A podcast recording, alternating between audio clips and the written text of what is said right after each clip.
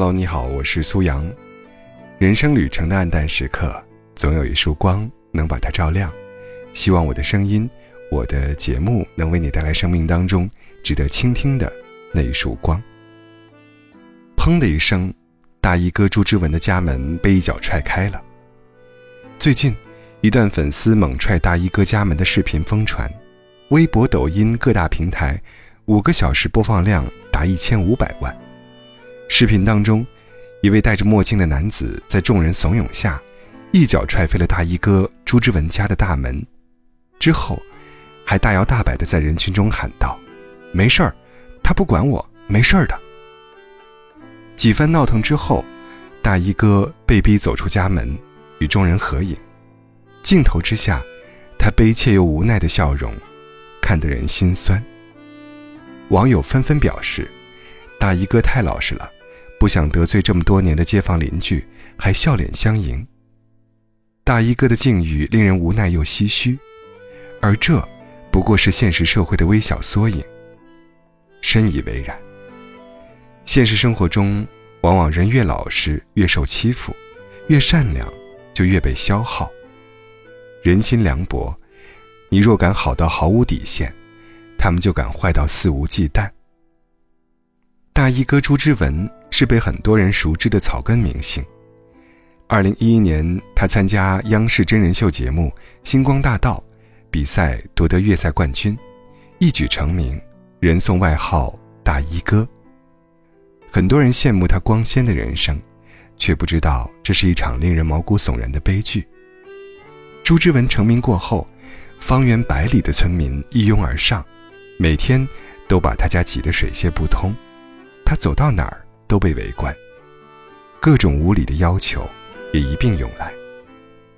有要求朱之文为自己母亲唱祝寿歌的，不唱就在网上骂他；有让他给每家一万块钱的，给自己买小汽车的，不买就背地里放箭。老实的朱之文出于善心，碍于情面，一次次的答应了他们的无理要求。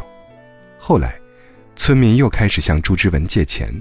欠条堆满了一整个抽屉，借款总共近一百万，却没有一个人想过要还的。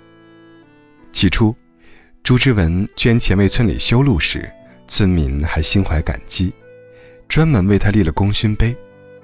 后来却翻脸不认人，嫌他修的路不够长、不够多，恬不知耻地向朱之文讨要新年红包，转身就在微博上吐槽他小气，给的太少。随着短视频兴起，这些人又发现了新的致富道路：拍摄朱之文换钱。通过拍摄他的视频和照片，村民的收入从每天五十上涨到数百元。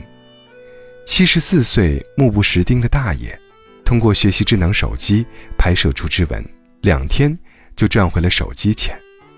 某邻居通过拍摄朱之文，获得了一百万粉丝，转手把账号卖掉，赚了六十万元。从此以后，朱之文每天都在村里人的镜头下度日，来人络绎不绝，从早到黑。身心俱疲的朱之文说：“九年了，没有一天清静过，哪怕给我一天，没有一个人让我好好睡一觉，或者看个电视、手机什么的。九年了，我找不到一天这样的日子。更疯狂的是，为博人眼球。”村民砸他家的玻璃，翻他家的墙头，往墙内丢轮胎。无奈的朱之文只好在门上安装铁钉，写上大字，以警告那些疯狂索取、压榨他的人。然而，还是出现了开头的那一幕。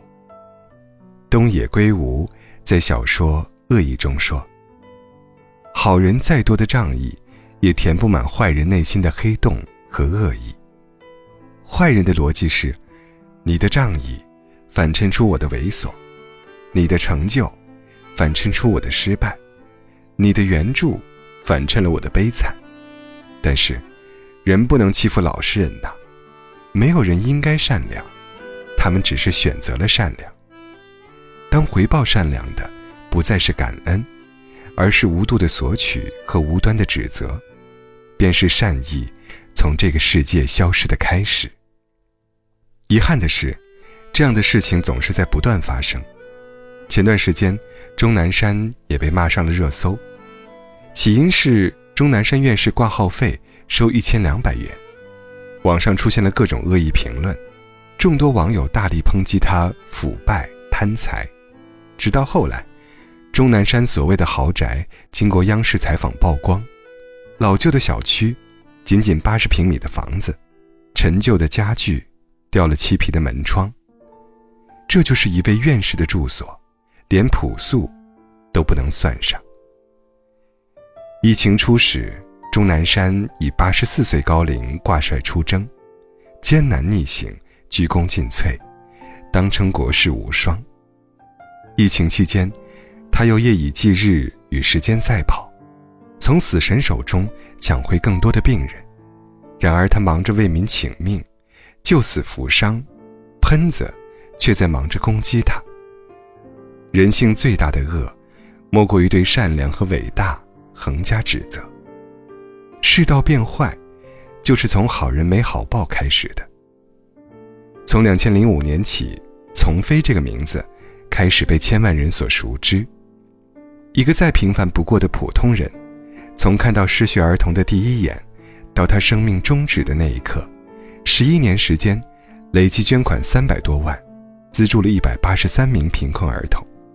十年时间，他为助残、助学、赈灾所进行的义演超过四百场，义工服务时间长达三千六百多个小时，马不停蹄的工作，长期饮食不规律，年仅三十六岁的他，被诊断为胃癌晚期，确诊时，连一万块钱都拿不出来。此时，从非帮助过的人。有的保持缄默，有的急于撇清关系，有人甚至反咬一口。在从飞住院期间，甚至还有学生家长打电话质问他：“不是说好供我孩子到大学毕业的吗？他现在才初中，你就不出钱了，这不是坑人吗？”当从飞向对方解释自己得了癌症，电话那头还在继续追问：“那你什么时候能好了，继续演出赚钱呢？”贪婪，莫过人性；凉薄，莫过人心。两千零六年四月二十号，年仅三十七岁的丛飞病逝。他去世时一贫如洗，本可以衣食无忧的他，因为做好人而倾家荡产。《生活大爆炸》里说：“你太善良了，这个世界将把你啃得尸骨无存。”做一个没有底线的好人，只会纵容人性的贪婪和丑恶。人在必要的时候，是需要亮出自己的爪牙的。前段时间，赵丽颖名誉权案一审胜诉的新闻成了热门话题。作为话题女王，出道十四年，赵丽颖一直默默地忍受着来自网络的谩骂和攻击。但人的忍耐是有限度的，终于。赵丽颖第一次将黑粉告上法庭，不出所料，黑粉道歉，案件胜诉。案件结束时，赵丽颖做了一件事，令人动容。她主动减免了一位年纪较小的被告的赔偿金。这位微博名为“现买”的网友，在微博上给赵丽颖写了一封感谢信。我还没踏进社会，没有收入来源，家境又极为贫困。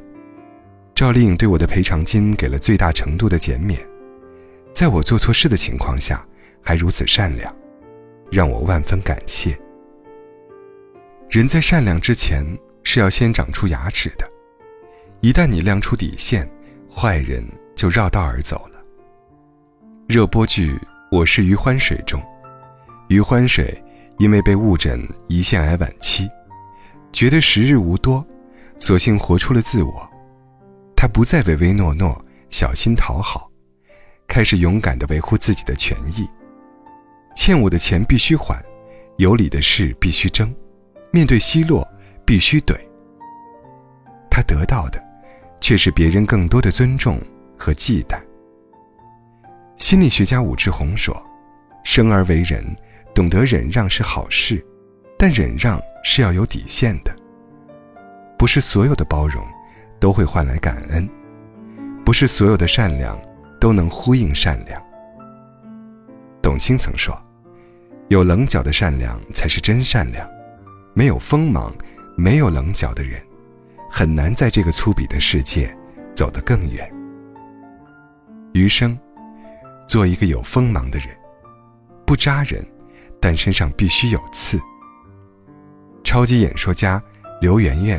曾在演讲中说过：“每一个好人都有存在的意义，因为每一个人生下来都注定会改变世界。天地宏大，人类渺小如星辰。也许我们无法真正改变世界，但可以选择从自身做起。善良无私的人要保护。当一个普通人用尽全力热爱这个世界时，”别去践踏他的善良。为民请命的人要尊敬，他们保护世界，我们保护他们。为众人抱心者，不可使其冻毙于风雪。谨记与人为善，但也记得给善良加把锁。我们的好要有分寸，付出要有界限，善良。要有尺度，与你共勉。